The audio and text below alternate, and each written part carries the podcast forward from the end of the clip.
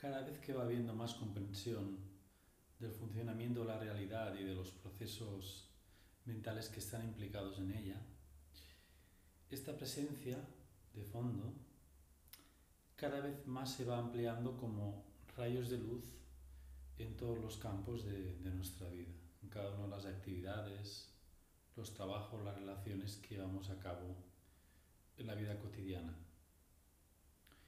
Y lo que antes había podido ser una mala temporada pasa a ser un mal día, una mala hora, para pasar a ser solo momentos.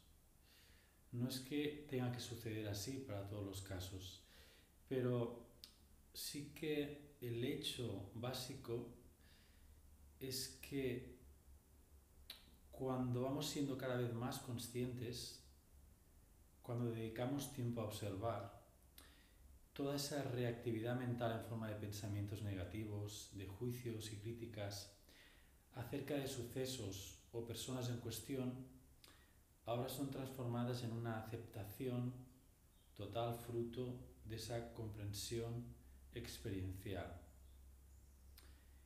Mientras eh, relativamente más nos habituamos, más nos convencemos, pero sobre todo más nos conocemos como esta presencia, la identificación con los pensamientos egoicos siguen una progresión decreciente. O sea que uno es directamente proporcional al otro. Por tanto, la negatividad, el malestar y ese sufrimiento que acompañan la creencia de la separación ah, y que acompañan a esos estados pasajeros van desapareciendo poco a poco, dependiendo, claro, claro está, del proceso natural de cada individuo. En esta nueva etapa de desidentificación progresiva puede darse en, en poco tiempo, pero en la mayoría de los casos nos pueden durar años, muchos años, aunque esto no significa que esa desidentificación progresiva con los pensamientos y con esas creencias y condicionamientos tenga que ser necesariamente un proceso angustioso. Precisamente es al contrario. El hecho de liberarse de la idea de seguir un proceso y de que este proceso me va a llegar a un sitio en el, futuro, me va a liberar de todo eso, esa, eh, esa desaparición también de ese tipo de pensamientos puede desembocar al principio en una especie de desorientación, de no saber exactamente dónde vamos, pero en realidad es un indicio claro de que entramos en una dimensión de la realidad donde la, mente ya no puede explicar lo que ocurre, un espacio donde las formas y los nombres dejan de ser tan importantes en favor de estar de lleno en la experiencia viva y presente. Y eso no significa que tengamos em, objetivos claros acerca de lo que tenemos que hacer y ideas em, sobre cómo tiene que ser em, en nuestra vida. Pero lo que prima más este, es este sentir de la experiencia presente que me lleva a fijarme menos en los pensamientos, pensamientos tales como comparar cómo era todo antes, si ha habido una mejora, un cambio positivo o al revés, un cambio negativo. Todos esos tipos de pensamientos pierden toda carga de, atracción cuando más vivimos en el presente y más instaurados estamos en esta presencia que hay de fondo. La búsqueda de resultados forma parte del pasado, un camino de avances y retrocesos donde es precisamente donde, donde se perpetúa el sufrimiento. Y en este campo amplio y abierto de la presencia se perciben todos esos movimientos desde una observación más desapegada. Ahora los pensamientos también se les da esa libertad, esa libertad que forma parte de nosotros para que surjan sin resistencia alguna a ellos.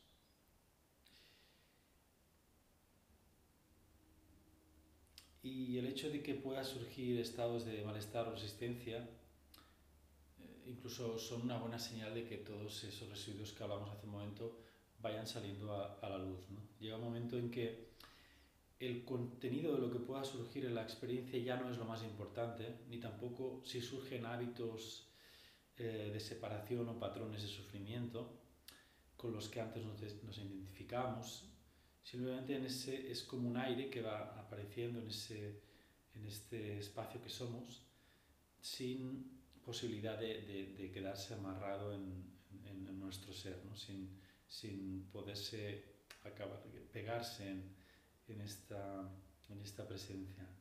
Hay una confianza ciega de que esta inteligencia que organiza todas esas situaciones, las personas que nos encontramos, los objetos que nos rodean, están eh, totalmente de acuerdo con el momento en el que estamos.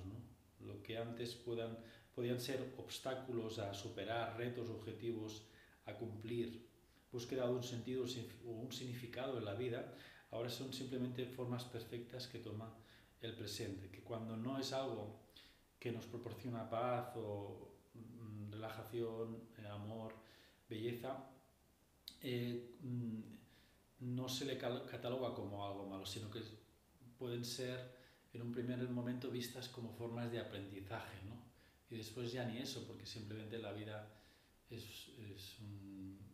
El aprendizaje también hay un cierto objetivo, un cierto, una cierta dirección hacia ser mejores o hacia llevarnos a nuestra naturaleza, hacia...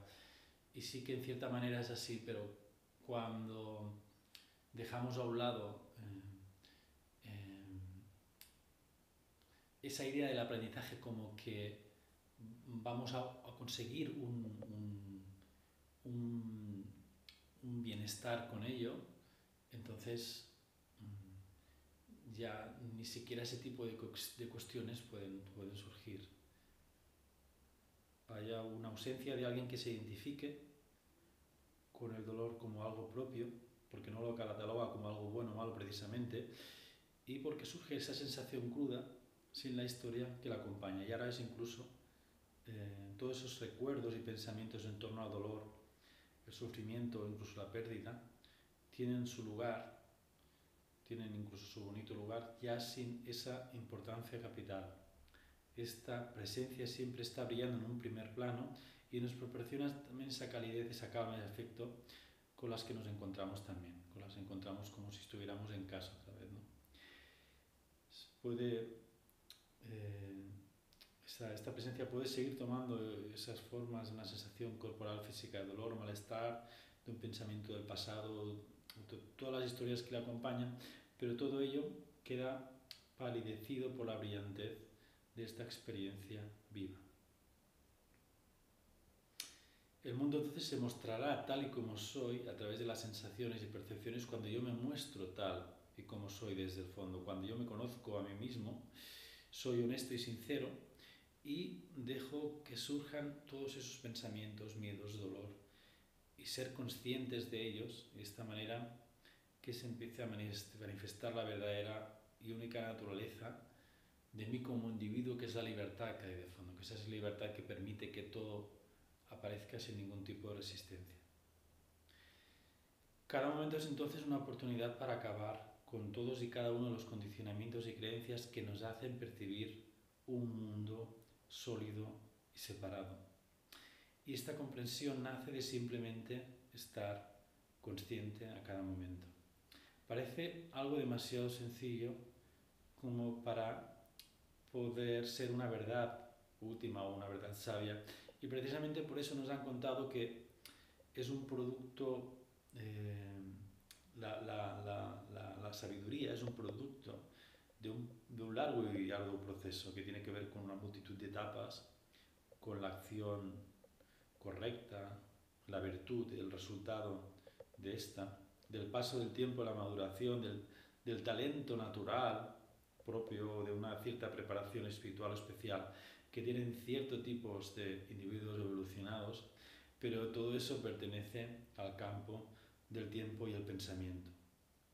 Todos tenemos esa posibilidad de, uh, de ir más allá de, de, de, ese tipo de pensamientos, más allá de la mente, y ver eh, que todas esas historias de lo que les ha ocurrido a otros, o, o incluso lo que nos puede llegar a pasar a nosotros, más tarde o más temprano dejan de tener tanta importancia, de cesan, y porque no se mueven en, en la misma tesitura de nuestra experiencia.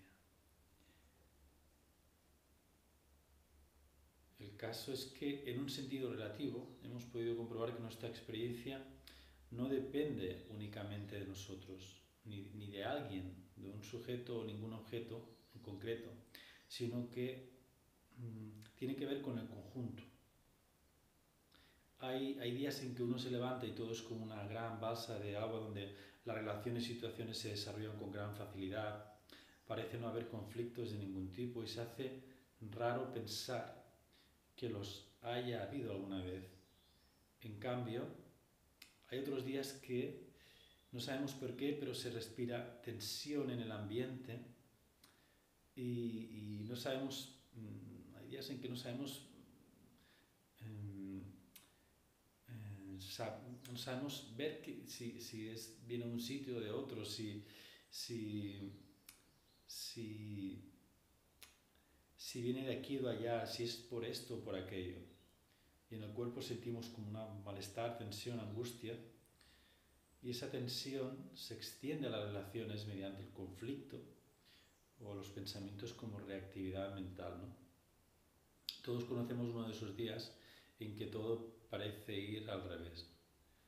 Y en esos días parece, parecemos irnos a dormir exaltos pensando que, que mañana sea otro día, ¿no? que, el, que, que, que, que, que, que, todo eso ya ha pasado, ¿no? que, lo bueno está por venir. ¿no? El problema es que al día siguiente o la semana que, eh, siguiente vuelven a venir esos mismos problemas y sus mismas respuestas. Y eso es simplemente, no simplemente nada malo, sino que es un indicio de que todos, todo eso no, que está ocurriendo no estamos integrándolo completamente. Por eso, relativamente hablando, todo requiere un tiempo. De la misma manera que cuando ponemos un pie en el pedal de freno de un coche necesita un tiempo de frenada, con las creencias y condicionamientos sucede de igual manera y necesitamos paciencia, mucha paciencia para que todos esos estados que nos eh, puedan sacar de nuestras casillas o de nuestro lugar eh, simplemente son formas que, que están saliendo a la luz y no hay por qué desanimarse o desaventarse. Si ante cualquier tipo de situación tensa dirigimos la atención hacia el sentir, esta es un canal que nos va que va transformando todo eso naturalmente en afecto y empatía. Llámesele también amor o compasión. Sería imposible por qué o cómo sucede de tal manera. Solo sabes que sucede y esa es la mayor certeza que uno puede llegar a tener. El amor es siempre el sentimiento más claro, bello e inteligente cuando está de acuerdo con la comprensión de todo. Cuando no le damos la oportunidad a los pensamientos para hacer juicios críticas sobre uno mismo, los demás o cualquier situación donde nos encontramos, es siempre esa oportunidad para que surja esa libertad, ese amor, donde nos encontramos también y donde somos nosotros mismos. Cuando observamos cómo se infiltra el acto reflejo de la mente frente a cualquier tipo de estímulo perceptivo que sucede en el día a día de un objeto, de una situación, una persona que nos encontramos, puede llegar a desalentar, pero nunca hay que desfallecer. Primero de todo porque nos acabamos de dar cuenta de un hecho primordial que nos está impidiendo percibir la realidad de una manera total. Podemos observar ese hecho, ese hecho de una manera totalmente objetiva y ver que una vez localizado el problema, la vida puede estar dedicada al propósito máximo de explorar esta nueva realidad total que se esconde detrás de este mundo tan conceptual y tan complicado que hemos aprendido. Y este proceso cada vez se manifiesta de una manera más calma y relajada. Cada toma de conciencia puede ser un soplo de aire nuevo y fresco que irremediablemente nos va a cambiar, que va a cambiar toda nuestra percepción, toda nuestra visión del mundo que nos rodea, de la realidad que, que está a nuestro alrededor. Aunque puede que, que, que, esté teñido por momentos de dolor, de ansiedad y desánimo, sabiendo que esa, esa parte también es humana, que eso nos hace humanos y también nos acerca al sufrimiento de los demás, no nos hace indestructibles y nos hace eh, ser diferentes que los demás. Al contrario, el sufrimiento nos está recordando que, que, que eso nos conecta con el sufrimiento de, de, de, las demás de los animales, de las plantas, de, lo, de, lo, de, sea cual sea ese sufrimiento. ¿no? Una persona que ha perdido a alguien, que, que, sea, que está dentro de una depresión, que, que sufre mucho, a veces mmm, sin ninguna razón evidente, simplemente por, por, por condicionamientos que ya traemos de, de serie. ¿no? Eso nos acerca al sufrimiento de los demás y eso es compasión. El amor no solo es la felicidad, el amor es la compasión, el, amor es, acercarnos al sufrimiento de, los demás y tener esa empatía eh, completa con, todo lo, lo, que sucede alrededor, porque nos damos cuenta que estamos unidos con todo lo que nos rodea y eso es una buena señal, aunque a veces ese dolor eh, nos puede afectar en demasiado, pero con el paso del tiempo, con esa maduración, con, esa, con ese gran sistema inmunológico que es el, el, dolor, también nos vamos haciendo inmunes a ese tipo de, de dolor que, es, que se ha convertido en sufrimiento. ¿no? El dolor no lo podemos evitar, pero sí el sufrimiento que, que proviene de, esos, de, eso, de esa resistencia al dolor. Y, y sin dejar de, de, de, de, hacer nada de lo que uno está haciendo, de sus propósitos, eh, de, su, de su propia vida personal, ¿no? de su manera, pero dándole esa, ese matiz de curiosidad y de pasión por conocer esta experiencia se va abriendo a la calma, al amor, a la libertad de la cual provienen.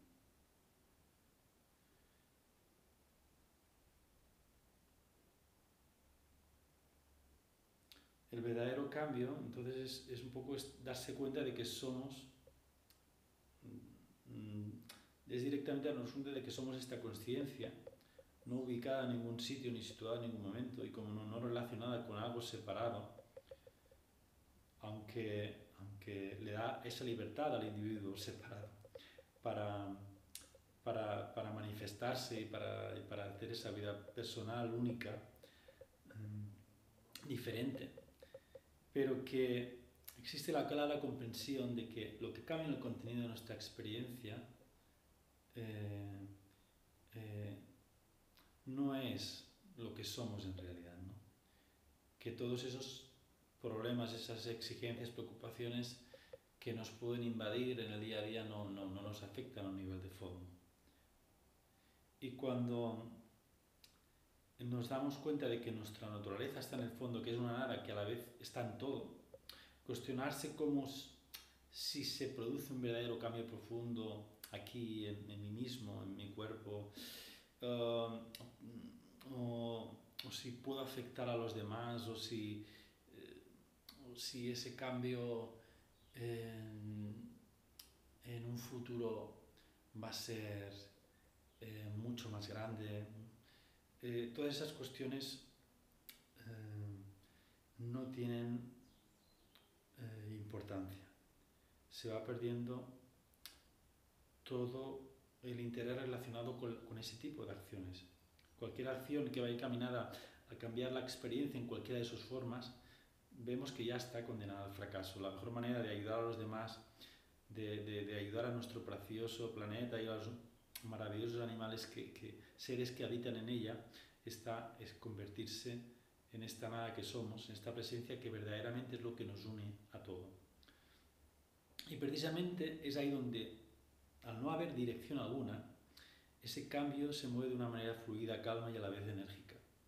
El cuerpo y la mente saben encontrarse ahí y reconocerse en este lugar donde naturalmente nos encontramos tan, tan.